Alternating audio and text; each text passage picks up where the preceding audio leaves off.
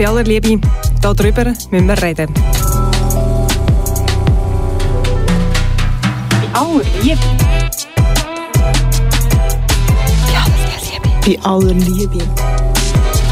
Wir müssen reden. Herzlich willkommen zur Sendung bei aller Liebe. Einmal im Monat suchen wir uns ein spannendes Thema, das wir genauer anschauen. Heute am Mikrofon bin ich, Lena Glanzmann. Und Monika Hoffmann.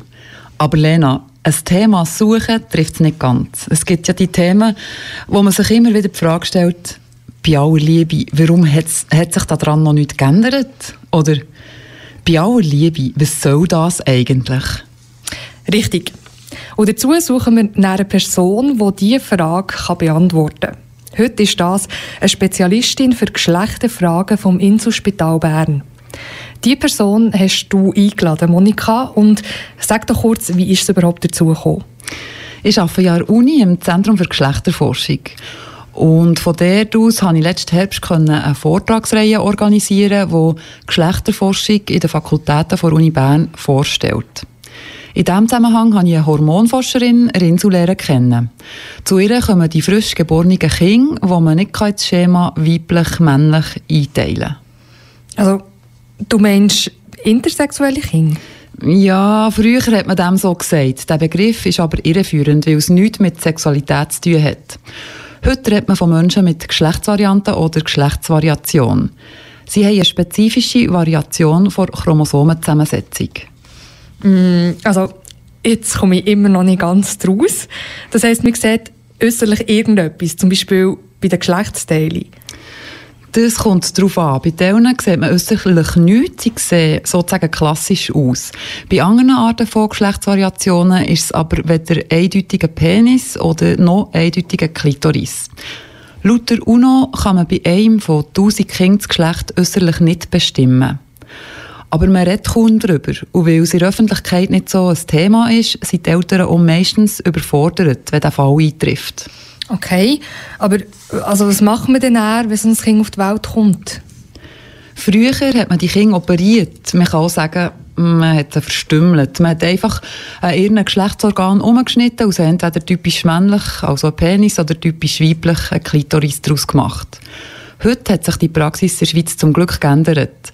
Wenn so ein Kind auf die Welt kommt, dann schickt man es im Kanton Bern zuerst mal in die Insel und die Eltern kommen dort in eine Sprechstunde.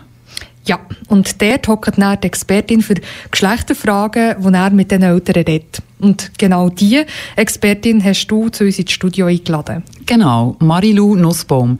Sie ist seit 2015 eine Kinderklinikerin so angestellt und bietet dort verschiedene Sprechstunden an.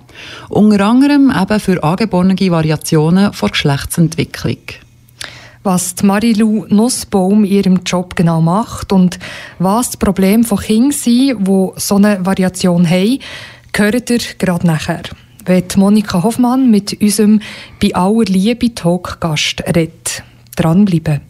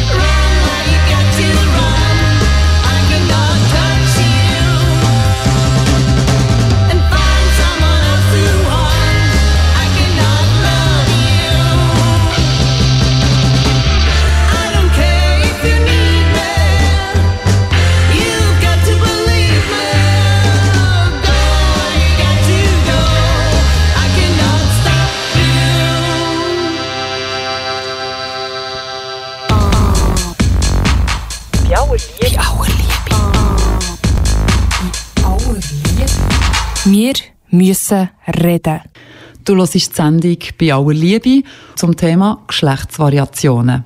Bei mir im Studio ist Malu Nussbaum. Sie ist Expertin für Geschlechterfragen der Kinderklinik im Inselspital zu Bern. Hallo Malu, ganz herzlich willkommen bei mir im Studio. Merci Monika für die Einladung.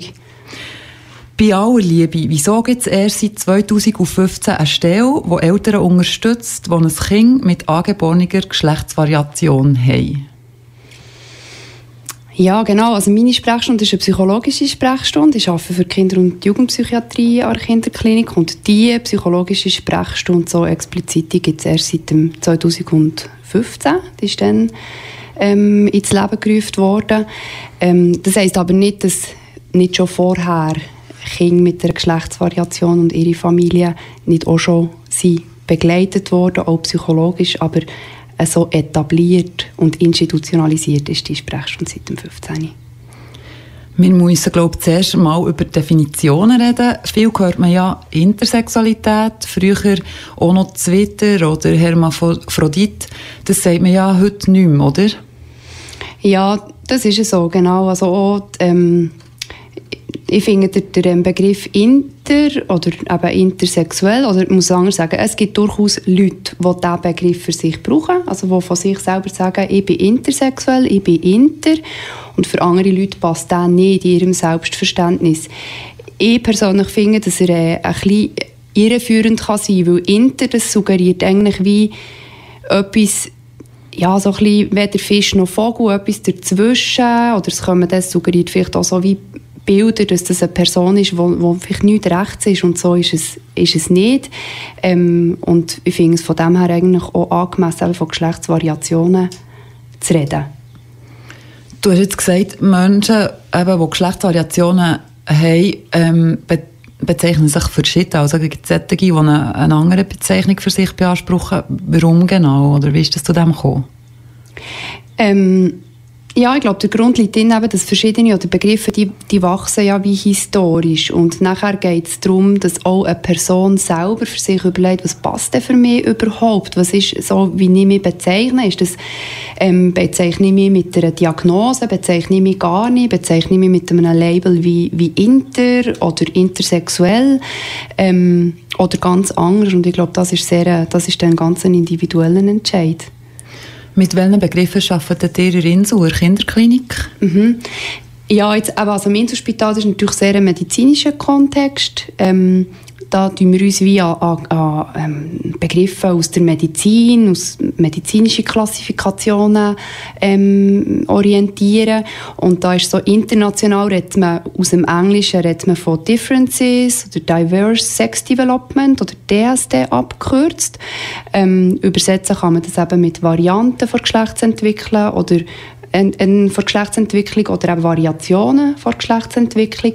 Und das ist ähm, eigentlich der Begriff, den wir brauchen. So wie du vorher hast gesagt Geschlechtsvarianten, Geschlechtsvariationen.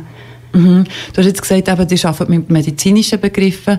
Wie wird das kategorisiert? Ist das, gilt das immer noch irgendwie als Krankheit? Jetzt, weil du hast gesagt, Diagnose und so. Mhm.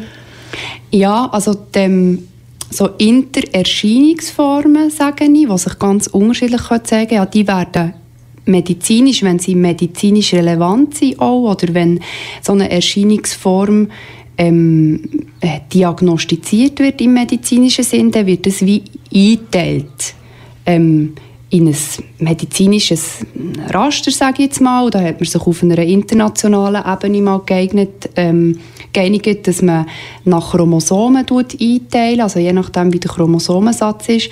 Und dann ist es eigentlich so, dass dann nachher wie der Überbegriff ist eigentlich der Inter- oder Geschlechtsvariation oder eben DSD und in dem innen hat es dann ganz, ganz viele verschiedene Erscheinungsformen oder ganz viele verschiedene Diagnosen.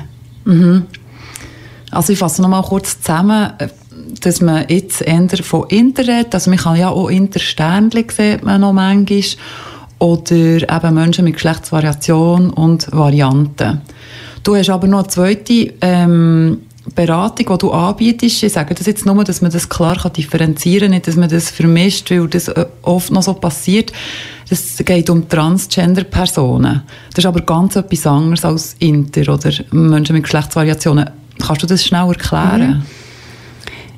Ja, das ist grundsätzlich macht es Sinn, das wie, wie zu trennen. Und wir reden jetzt heute über Biologie eigentlich. Und da ist wie ähm, quasi die, die Norm oder ähm, medizinisch denkt, ist wie die Norm weiblich oder männlich. Und die Variation davon ist Inter oder eben die Geschlechtsvariante. Und das ist wie die Ebene für, für Biologie. Und der Begriff, den du jetzt hast genannt, eben Trans, das bezieht sich auf die Identität von einer Person. Und die Identität ist bei vielen Personen ist die in Übereinstimmung mit, ihnen, mit ihrer Biologie und bei anderen nicht. Die definieren sich anders als das, was ihnen gesagt ist worden, eigentlich was sie sind bei, bei der Geburt und sagen für sich, ich bin trans oder, oder brauche auch für, für sich selber ein anderes Label. Trans und Inter haben natürlich durchaus auch Über Überschneidungen, aber für sich ein bisschen zu strukturieren, macht es auf jeden Fall Sinn, das auseinanderzunehmen, dass der Fokus heute eigentlich in diesem Gespräch auf der Biologie liegt. Mhm. Aber trans, also wenn ich das nochmal zusammenfasse, Transmenschen, ihre, das ist die soziale und psychische Identität, wo es da darum geht. Die psychische Identität, ja, mhm. so wie sich eine Person fühlt, ähm, in Übereinstimmung oder nicht in Übereinstimmung mit ihrer Biologie. Ja. Jetzt kommen wir wieder zum Sendungsthema, also Kinder mit Geschlechtsvarianten, die so auf die Welt kommen. Laut der UNO kann man eins von tausend Babys nicht eindeutig einem Geschlecht zuordnen. Aber es gibt ja noch viel mehr Leute mit Geschlechtsvariationen, solche, die man nicht sieht und nur mit einer Hormonanalyse sichtbar sind. Wie viele Menschen sind, haben ungefähr so eine Variation? Jetzt die, die man sieht und nicht sieht. Mhm. Ja, das ist eine Frage, die lässt sich nicht so einfach beantworten. Einerseits kommt es wieder darauf an, ähm, oder es gibt verschiedene Statistiken oder verschiedene Studien und da kommt es ein bisschen darauf an, was wird wie in der Studie definiert als Inter- oder als Geschlechtsvariation. Also je nachdem, welche Erscheinungsformen dass man dort tut, ähm, äh, mit einschliessen, ähm, ergeben sich andere Zahlen. Und jetzt für die Schweiz ist es so, dass wir auch keine offiziellen Zahlen haben. Ähm, da ist es so, dass jetzt ein Register geführt wird oder erarbeitet wird, eigentlich, wo überhaupt eben Interpersonen und vor allem im Speziellen eben alle neugeborenen Intermenschen, dass die in ein Register eigentlich in einem Register erfasst werden, so dass man überhaupt auch aussagekräftige Zahlen hat. Und die haben wir nicht. Ähm, ich, ich kann vielleicht sagen, im Inselspital ähm, seitdem dass ich ähm, dort arbeite, seit dem 15. stelle ich fest, dass wir ungefähr drei Interneugeborene pro Jahr haben. Ja, und das sind ja nur solche, wo man es sieht. Es gibt ja ganz viele, wo nicht einfach der Chromosomensatz extrem genau männlich ist oder, oder genau weiblich. Es, es gibt ja solche, eben, wo man es vielleicht ein Leben lang nie merkt. Oder wie merkt ein Mensch, wenn der Chromosomensatz nicht klassisch ist? Ja, genau, also das ist, das ist so. Also die Neugeborenen, das ist denen, wo man es ansieht, im, eben wenn, ich jetzt, wenn die Hebamme oder der Neonatolog auf das äußere Genitale schaut und dort eine Unsicherheit hat, bei dieser äh, Blickdiagnose, sage ich jetzt mal, ist das ein, Bub oder ist das ein Mädchen und wenn es dort eine Unsicherheit gibt, dann können weitere Abklärungen, genetische, hormonelle Abklärungen gemacht werden. Ähm, und es gibt durchaus Geschlechtsvariationen, wo das Genitale ähm, bei Geburt völlig ähm, unauffällig ist in dem Sinn und es aber vielleicht im Verlauf eben von Pubertät oder vom Erwachsenwerden, dass dort aufgrund von ähm, ja, gewissen medizinischen Problemen, die sich können ergeben oder Auffälligkeiten, dass dort dann nachher eigentlich erst die Diagnose auch gestellt wird. Wie wirkt sich das, das habe ich fragen, wie wirkt sich das auf die Entwicklung von einem Kind aus, wenn es eben so eine Variation hat. Jetzt eine, wo man sieht, also in der Pubertät nehme ich an, mhm. wenn es einen Hormonschub gibt und viele Veränderungen passieren, was, was sind dort so Beispiele, die könnten passieren ja, das muss man effektiv, das muss man sehr differenziert anschauen. Also ich bin ja keine Medizinerin und darum äh, ähm, hoffe ich, dass ich jetzt alles richtig sage. Ähm, es gibt gewisse Erscheinungsformen, die sind ähm, am, oder die zeigen sich am Körper, im äußeren Genitale und die sind auch nur dort eigentlich relevant. Also das kann wie eine Auffälligkeit sein eben im Genitale. Du hast jetzt du hast vorher mal angesprochen, eben ein, ähm, ein äußeres Genitale, wo man nicht genau sieht, ist das ähm, äh, ein Penis oder ist das ein Klitoris. Und dann ist das ein Kind, das das Thema hat oder das das Thema am Körper mit sich bringt. Und aber sonst alle anderen Geschlechtsmarker, also auf genetischer oder hormoneller Ebene, eigentlich im medizinischen Sinn absolut der Norm entsprechen. Und das Kind das hat dann auch nicht noch andere Themen, eben zum Beispiel auf hormoneller Ebene. Und hankerum gibt es ähm, Variationen, wo in dem Sinne eben das äußere Genitale völlig unauffällig ist und aber auf, einer, auf der Ebene vom Stoffwechsel oder, oder auf der Ebene von, von der Hormonen eigentlich wie ähm, eine Variation oder eine Erkrankung sichtbar wird, vielleicht schon sehr früh im, im, eben im Säuglingsalter oder im Kindesalter ähm, oder in der Pubertät, wo man vielleicht feststellt, das Kind kommt nicht erwartungsgemäß in die Pubertät, also in den ersten 15, 16 Lebensjahren und sich dann dort dann natürlich Fragen stellen, ja, warum denn nicht und dann möglicherweise dann, hormonelle oder genetische Abklärungen gemacht werden. Mhm. Also die kann man auch wieder zusammenfassen, man kann gar nicht so einfach sagen, wenn man eine Geschlechtsvariation hat, das sieht so so aus, sondern dort ist eine ganze Palette, wo eine riesen Breite zwischen zwei Polen Mann und Frau, die kann vorkommen, die man kann sehen oder nicht sehen, die sich nur in den Chromosomen zeigt oder nicht. Also das ist nicht einfach etwas bestimmt, wo einfach eine Diagnose ist. Ja, genau. Die Erscheinungsformen sind sehr vielfältig und darum finde ich eben auch, dass wie der Begriff Inter nicht so gut treffen, weil das so ein bisschen suggerieren, aha, es gibt quasi die intersexuelle Person und das ist nicht so. Also es gibt sehr vielfältige Erscheinungsformen. Ähm, ich weiß es nicht wie viel, aber ich sage jetzt mal, es gibt 50 verschiedene Erscheinungsformen und man kann sich das, was du hast gesagt hast, so wie das, ähm, eben, wenn man sich zwei Polen vorstellt, dass dort wie alle Spielereien eigentlich von Natur denkbar sind und mehr und weniger auch vorkommen. Ähm, und ähm, wichtig ist vielleicht auch, dass man sich wie vor Augen hat, dass die Biologie ähm, geschlechterspezifisch, dass die sehr komplex ist. Also eben, es gibt wie das äußere Genitalien, das ist ein Marker für Biologie. Ein anderer Marker sind die inneren Organe. Nochmal ein anderer Marker sind eben die Hormone, die Genetik. Und auf all diesen Ebenen können sich eigentlich wie Variationen ergeben, die nachher unterschiedliche Erscheinungsformen früher oder später in einem, in einem Leben ähm, zum Ausdruck bringt. Mhm.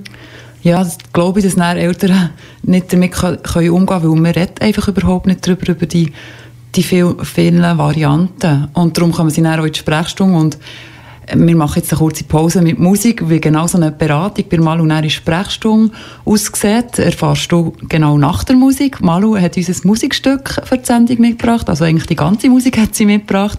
Was hören wir als nächstes? Ja, das hat mich voll gefreut, dass ich Musik mitbringen darf. Es war für mich eine Gelegenheit, mal wieder in die Bibliothek zu gehen. Und ich habe festgestellt, dass ich ähm, gerne ähm, lokale Frauenstimmen mitbringe. Und das nächste Stück kommt ähm, von einer Band, die nennt sich All Excess. Thank you.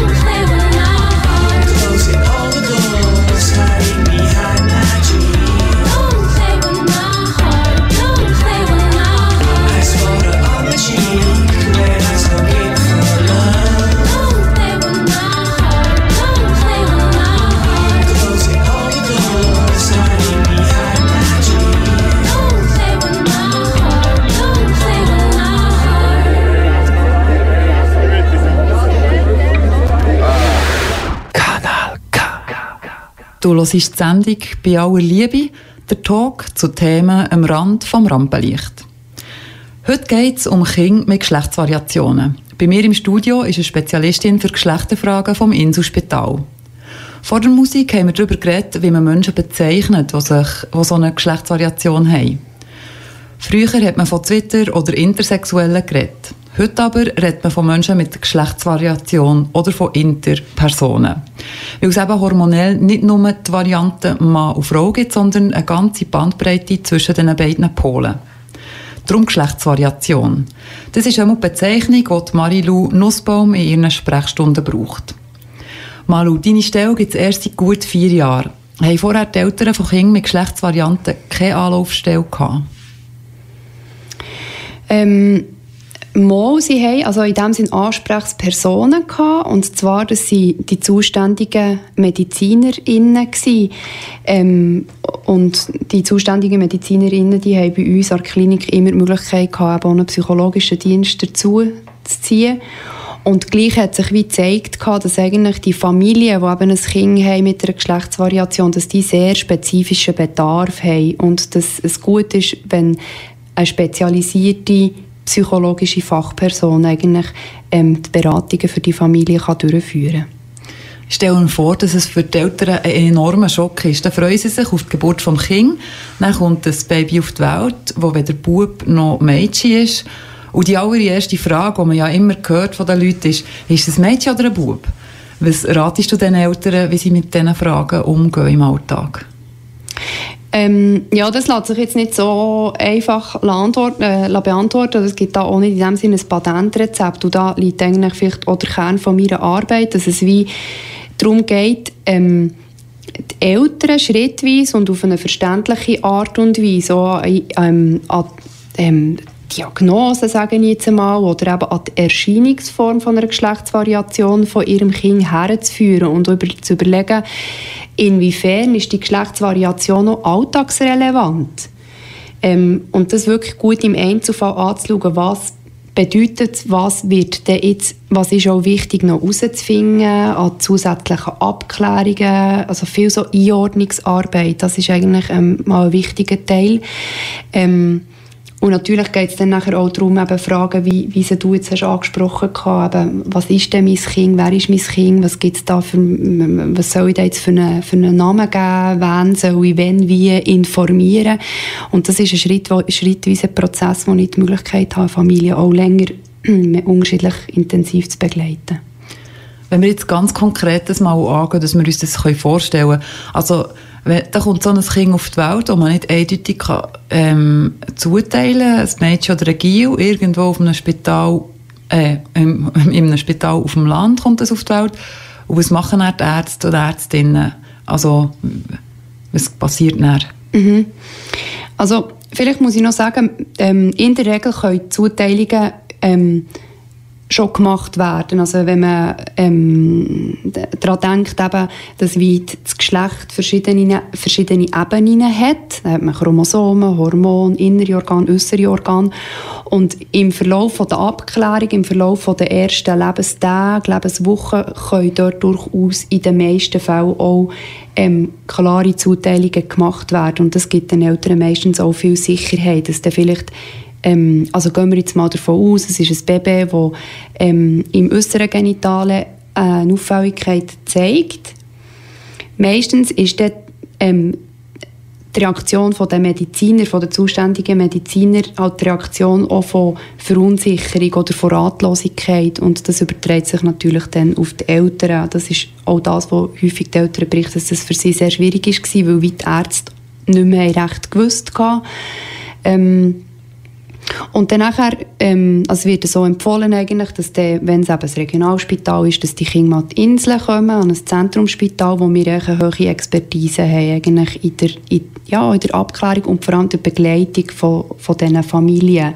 Und dann ist dann wie das Einordnen, eben, was weiss man jetzt, ähm, und auch die Botschaft mal vor allem können zu geben, das Kind ist möglicherweise absolut gesund. Also das Einzige, was das Kind vielleicht echt zeigt, ist eine Auffälligkeit im äußeren Genitalen und ist sonst aber eigentlich ein absolut gesundes Kind. Das ist sicher mal ungemein entlastend für die Eltern, das zu hören und auch zu begreifen, eben, dass es wie ähm, nicht darum geht, dass das Kind nicht eingeordnet werden kann, sondern dass vor allem einfach mal der Ausgangspunkt ist eine Unsicherheit auf Seite von der Medizin, weil sie halt gerne die Zuteilungen machen im äußeren Genitalen von eben typisch männlich, typisch weiblich. Ähm, ja, genau. Und dann, du hast jetzt von diesen Abklärungen geredet. Kannst du da wie sagen, ich weiss, du bist nicht Mediziner, aber was macht man denn genau als erstes? Und wer ist denn das, wer ist das, der am Anfang wie Abklärungen macht? Also schaut man mhm. da schon mit den Eltern zusammen? Mhm. Ab wann kommen die Eltern zu dir? Weißt du, wie ist so ein typischer Ablauf? Kannst du mhm. irgendwie so ein, ein Beispiel uns erzählen von so einem typischen Ablauf? Mhm.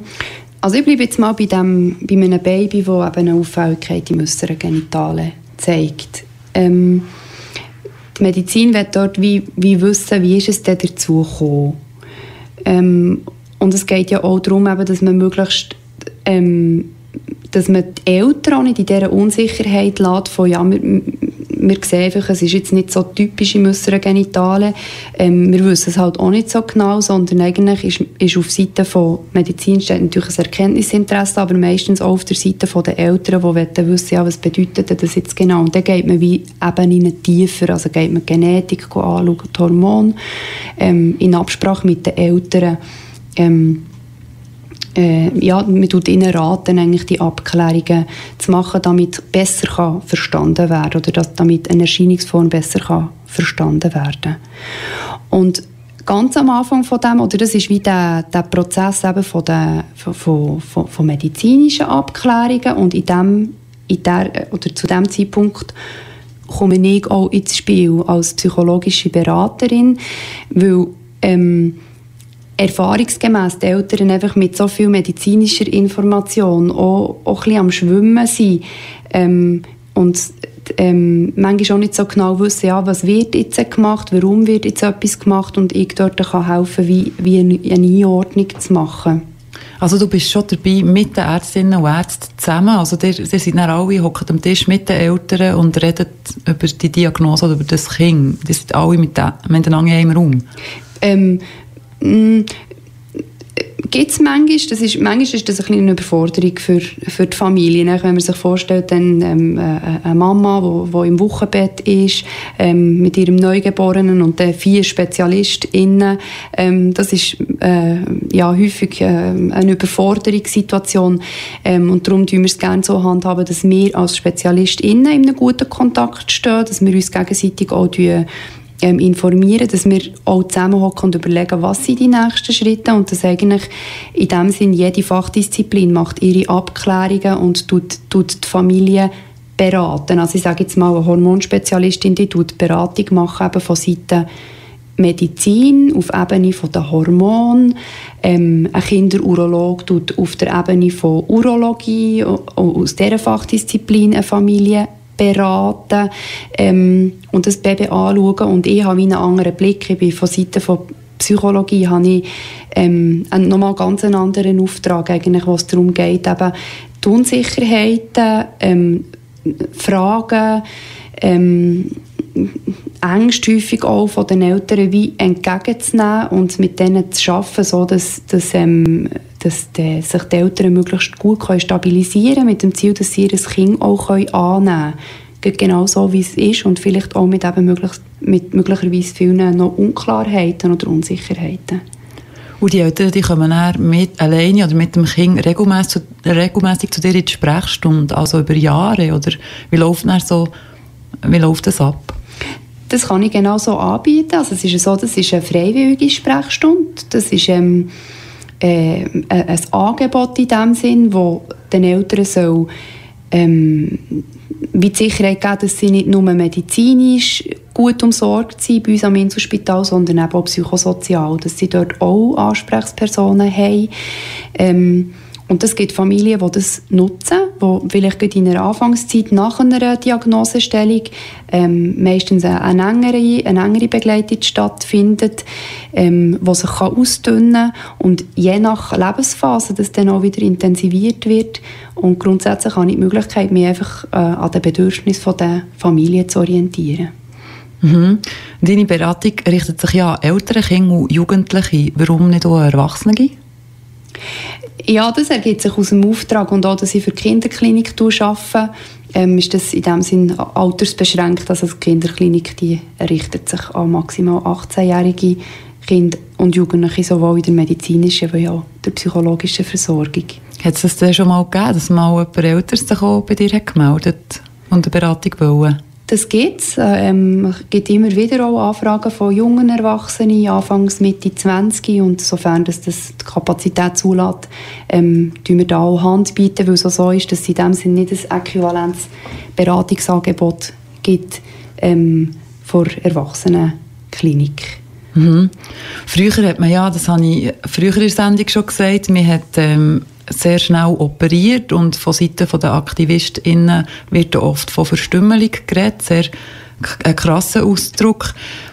Jetzt hat sich ja die Praxis ein bisschen, also sehr geändert eigentlich. Was habt ihr für Beratungsgrundsätze?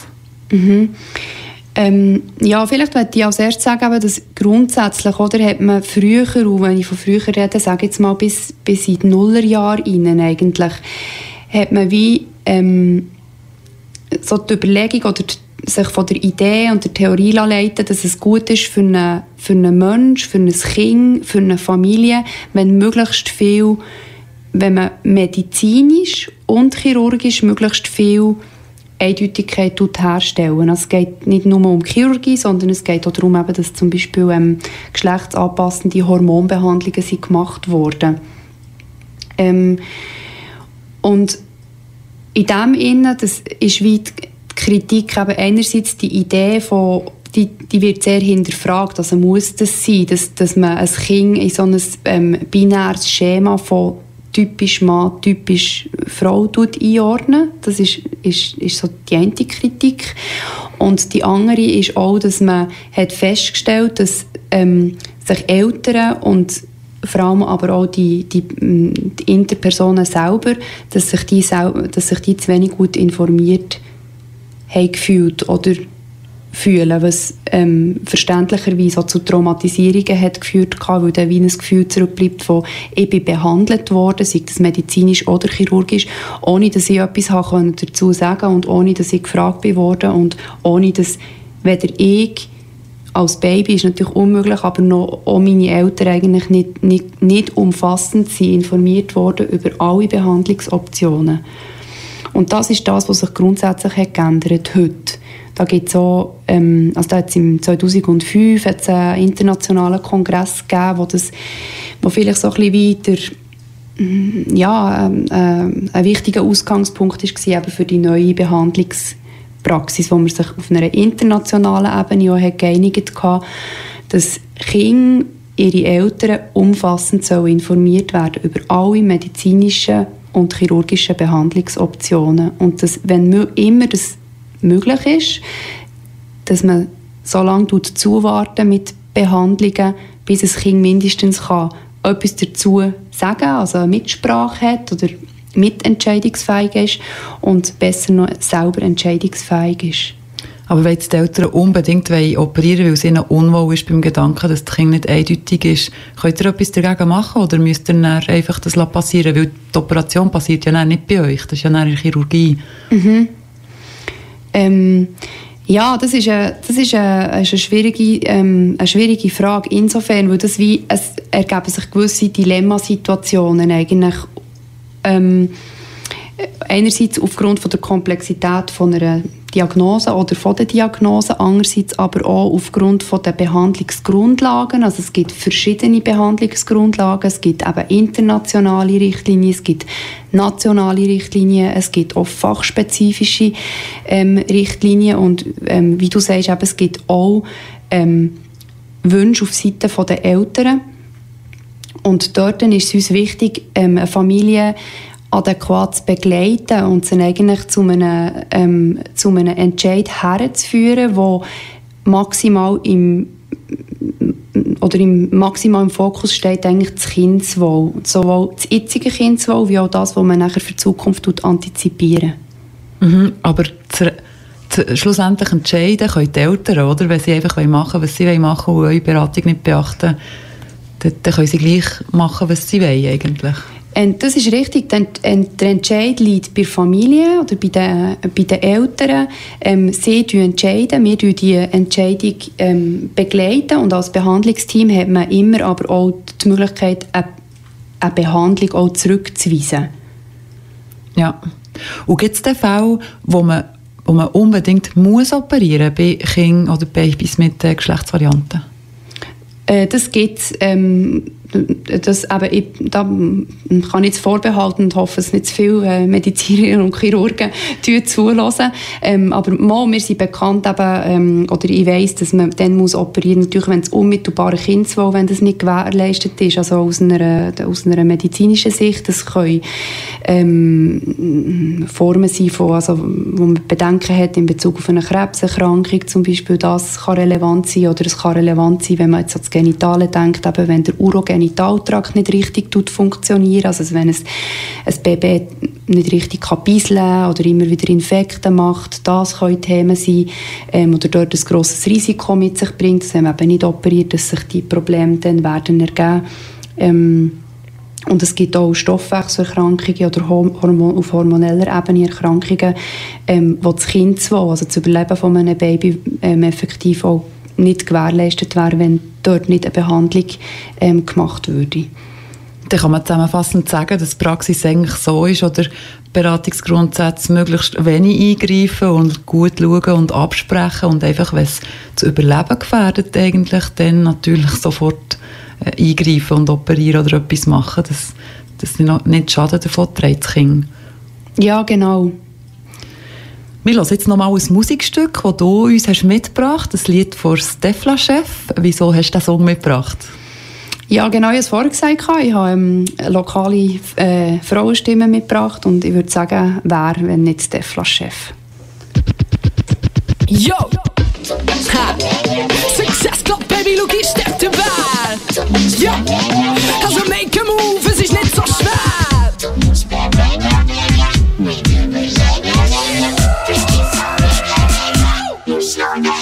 no, no, no.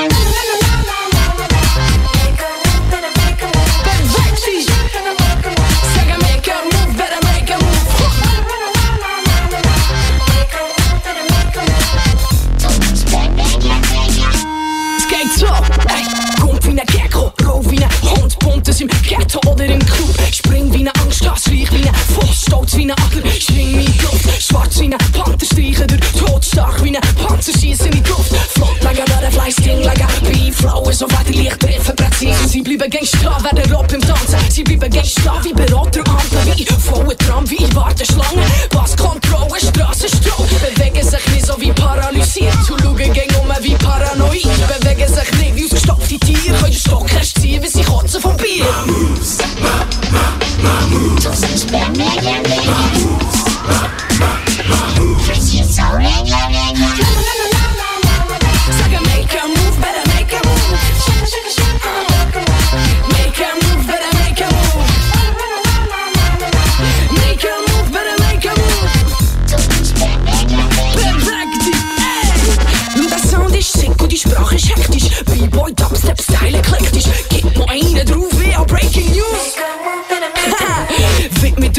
und nick mit dem Kopf. Schnitt mit den Fingern, zuck mit den Augen. Schwing deine Hüfte, zieh deine Kreise, bieg deine Bänder, bieg deine Beine. Eins, zwei, drei, Euryt. Nee, tanz mal die Namen für die Meute hier. Exponier die doch, shake im Bein. Ich stock Break wie Gieler, Bro, sag mir, wie du rockst. Wie die Traust, wie du rollst, wie du abgehst. Wie der Flows, wie du tauchst, wie du abdrehst. Wie der stehst, wie der gehst, wie der stürzt. Sag ich steil wie geil gehst du wirklich?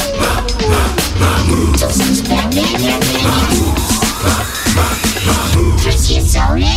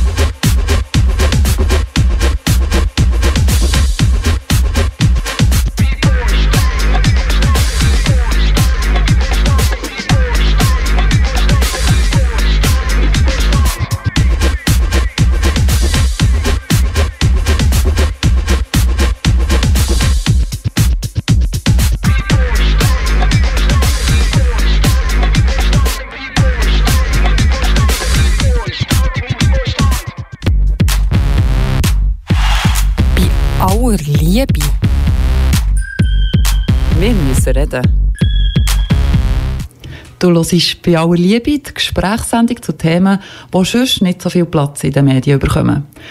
Heute geht es um Menschen mit Geschlechtsvariationen. Der Gast bei mir im Studio ist Marilou Nussbaum.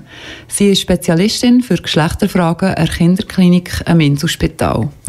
Vor der Musik haben wir ein bisschen darüber geredet, was denn so äh, Diagnosen sind und Probleme, die die Eltern haben, ganz am Anfang und wenn man die Abklärungen macht. Jetzt möchten wir ein bisschen mehr noch wissen, du als psychologische Beratung, was, was kommen da so für Probleme auf dich zu? Kannst du uns ein paar Beispiele erzählen?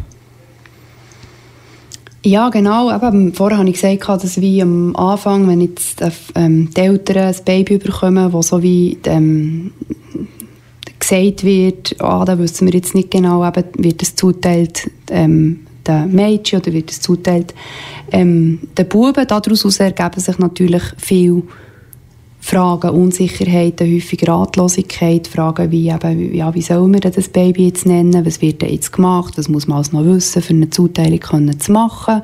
Ähm, das ist wie, wie ein Fall, ähm, was wie häufig eben darum geht, im ersten, Fall, einem ersten Moment die Eltern ähm, gut ähm, abzufangen, ähm, ihnen zu ermöglichen, dass sie eine Bindung können aufbauen zu ihrem Kind, dass sie sich psychisch auch stabil fühlen. Ähm, und dann werden ja die Kinder auch grösser. Und ähm, ich habe das vorher gesagt, bei meiner Sprechstunde, die ist wie ähm, begleitend, also über eine längere Zeit, solange dass ich am Inselspital die Sprechstunde führe, kann ich die Eltern, die Familie auch ähm, begleiten. Und dann verändern sich natürlich auch die Fragen. Also ich denke jetzt zum Beispiel ähm, an eine Familie, die haben ähm, drei Töchter im unterschiedlichen Kindesalter. Ähm, und äh, die drei Kinder die haben alle die gleiche Diagnose. Die Diagnose, wo diesen drei Töchtern ähm, die, die, inneren, ähm, die inneren Organe, also die inneren weiblichen Organe nicht voll ausgebildet sind. Es ist wie klar, dass die ähm, drei Kinder werden auf einem natürlichen Weg nicht selber ähm, schwanger werden. So. Ähm, und die Familie, die kommt jetzt wie alle halb Jahr in, in, bei mir in die Sprechstunde und die Fragen, die verändern sich jedes Mal, also jedes Mal wieder, oder? Es ist wie, manchmal ist wie die Frage, ja, wie geht es uns als Eltern mit der Tatsache, dass wir wissen, dass die drei Kinder eben nicht wahrscheinlich nie werden schwanger werden. Ähm, es geht dann um die Frage, eben, was, was ist denn jetzt relevant für die verschiedenen Lebensalter, wo die Kinder drinnen stehen. Jetzt, ähm, man kann sich vorstellen, dass wenn ein Kind Baby ist, zwei, drei, vierjährig ist, dass das Thema das Kind selber nicht beschäftigt und nachher vielleicht aber schon, dass dann dort schon Fragen kommen, eben wie werde ich auch mal eine Mama oder werde ich auch mal schwanger und dass das dort wie natürlich die Eltern tut beschäftigen, ja, wie kann ich denn da gut ohne ein Kind begleiten oder ein Kind gut herführen eigentlich an seine Biologie. Das kann wie das Thema sein. Ähm, oder Jugendliche, die bei mir in die Beratung kommen, die ähm, zum Beispiel ein ähm, Turner-Syndrom haben, sagt man dem. Was ist das? Mm, das sind ähm, Frauen, die ähm, äh, also äh, auch eben eine spezifische Voraussetzung haben von ihrer Biologie. Also es ist eine Diagnose, wo man dem so sagt, Turner.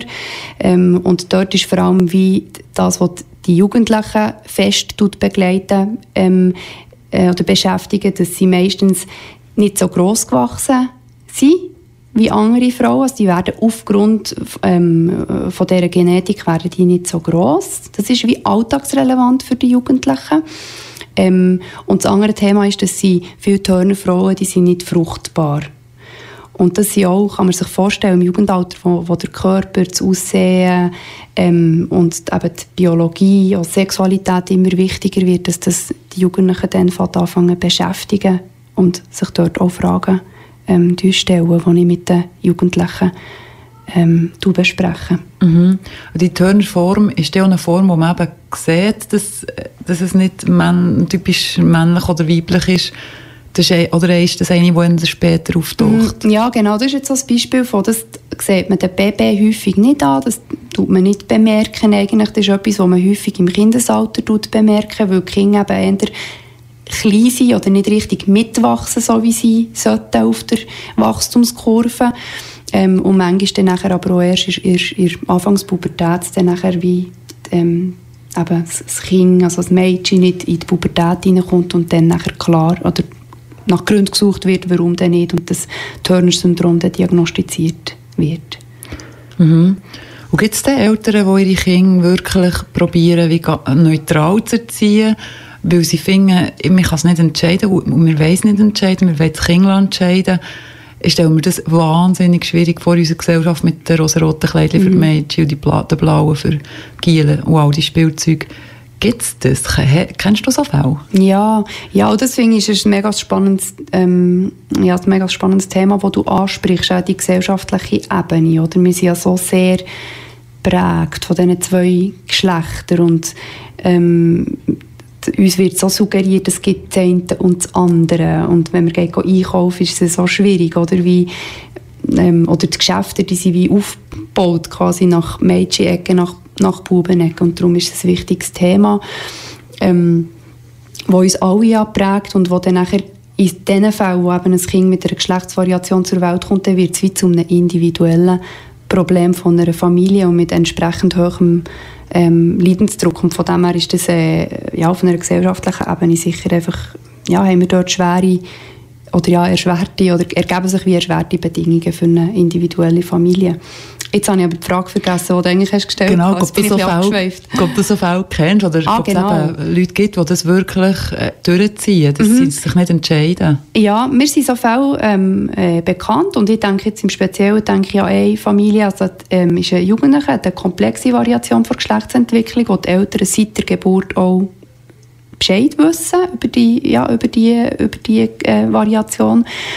Und die ähm, Familie, das ist eine Bauernfamilie und die haben von Anfang an gesagt, das ist uns gleich, das Kind das ist, ist gesund in dem Sinn, das wird jetzt einfach mal gross und ähm, die, die haben dem Thema vom Geschlecht in dem Sinn auch wenig Bedeutung eigentlich zugemessen und ähm, das Kind ist, ist, äh, ist in dem Innen begleitet worden in dem Thema vom Geschlecht ähm, dann, was für das Kind auch relevant ist worden. Und das ist der Pubertät ist für das Kind relevant worden. Vorher nicht, es war ein Kind, gewesen, aber in der Pubertätszeit ist es so, dass das Kind eben nicht in die Pubertät ist gekommen. Und natürlich haben sich dann dort Fragen ergeben, beziehungsweise auch äh, hat das Kind ist das Kind von den Eltern informiert worden, dass eben so spontan wie es die anderen Kinder wird es nicht in die Pubertät kommen. Und das ist ein Jugendlicher, der schon länger jetzt zu mir in Sprechstunde kommt und will sich jetzt im Jugendalter, ich weiß nicht, äh, der Jugendliche ist glaube ich 16, und der will sich bewusst jetzt eigentlich auseinandersetzen, ja, wer bin ich und wo will ich mich zuteilen, männlich, weiblich oder an einem, ganz, an, an einem anderen Geschlecht oder zwischen den Geschlechtern. Und ähm, wenn die Frage wie für den Jugendlichen gelöst ist worden, auch der Jugendliche erst kann entscheiden wie will ich denn mein Körper sich entwickeln Weil der Körper selber keine Geschlechtshormone tut, ähm, produzieren und irgendwann ist der Körper Geschlechtshormon aber braucht, für das der auch gesund bleibt. Also Knochengesundheit zum Beispiel gewährleistet ist. Mhm.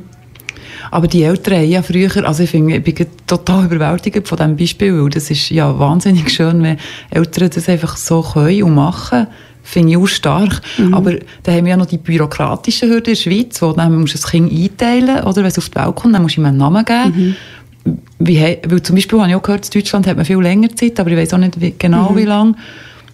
Wie haben das die Eltern gemacht? Haben sie äh, einen Namen einfach mal eingeteilt und gesagt, genau. es macht wie, ist ein bisschen egal und also, den Namen darfst du natürlich nicht sagen, aber haben sie einen Namen gewählt, der wo, wo für beide Geschlechter geht, oder? Die Familie, die hat das wirklich einfach, ich, ich finde, pragmatisch, auch mit einer gewissen Lockerheit irgendwie auch gelöst. Ich gefunden, ja, das ist uns jetzt nicht so wichtig, das Kind ist jetzt ein Kind und die Bürokratie verlangt jetzt da Zuteilung.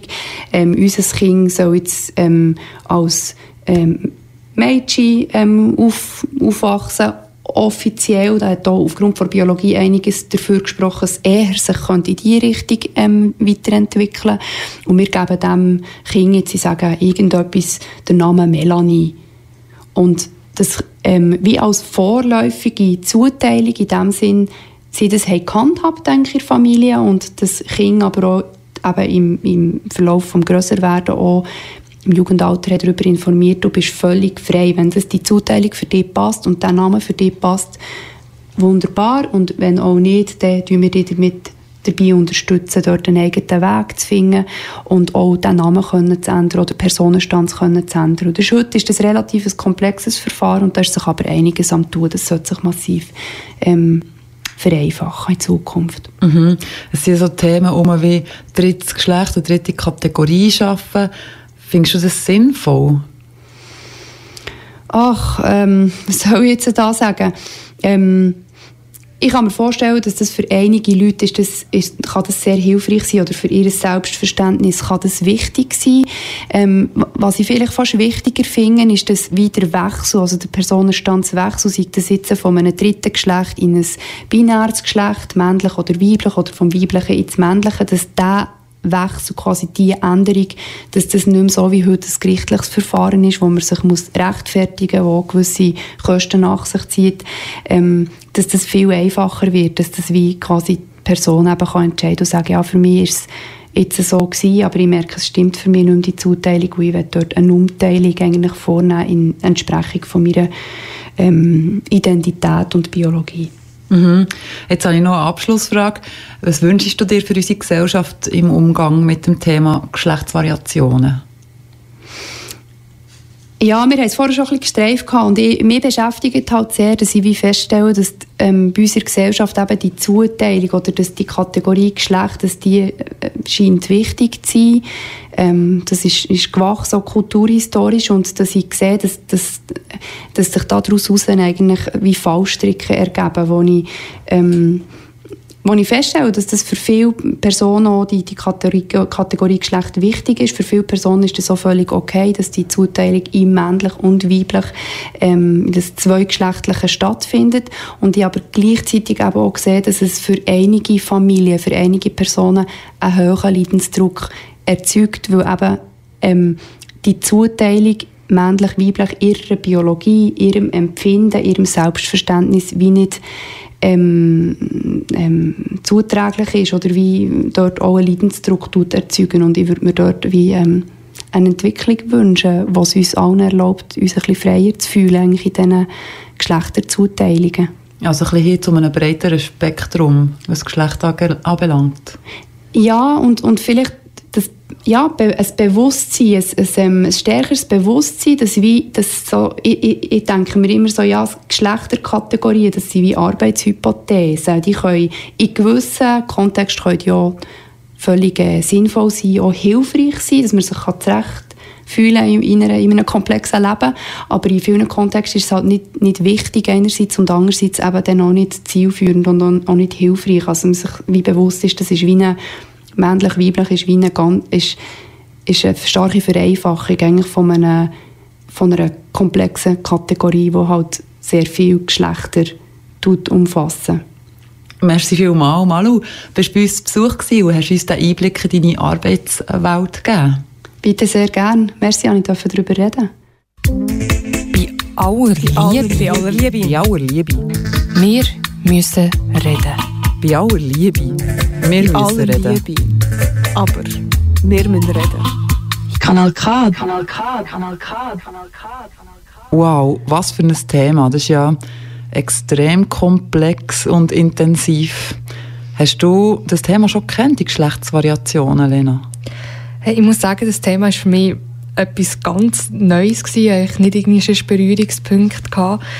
Ähm, aber was mir jetzt gerade so aufgefallen ist, dass es ein mega komplexes Thema ist, dass man, dass man sehr ähm, muss aufpassen, welche Worte man braucht.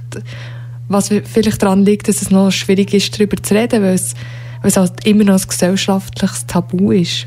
Ja, auch, weil man weiss, also man will ja die Menschen nicht verletzen, weil die eh schon stigmatisiert sind, weil sie nicht in unser klassisches Schema passen. Und man möchte sie ja eigentlich korrekt bezeichnen, aber einem fehlen ja dann manchmal schon die Worte. Ja, und das andere ist ja auch noch, also was mir aufgefallen ist, dass es nicht nur wie eine Bezeichnung gibt oder eine Variation, sondern ganz viele verschiedene Variationen und Marker, wie es genannt worden ist, also Marker à la Indikatoren wie hormonell oder genetisch, äußerlich etc. Also wirklich ein mega breites Feld. Die nächste Sendung von uns gibt es in vier Wochen. Diese Sendung gemacht haben Monika Hoffmann und ich, Lena Glanzmann. Tschüss zusammen. Kanal K. Bei aller Liebe, bei aller Liebe.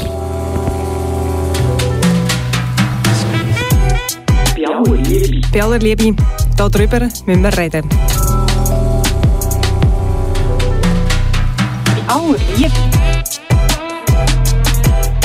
Bei aller Liebe. Bei aller Liebe. Wir müssen reden.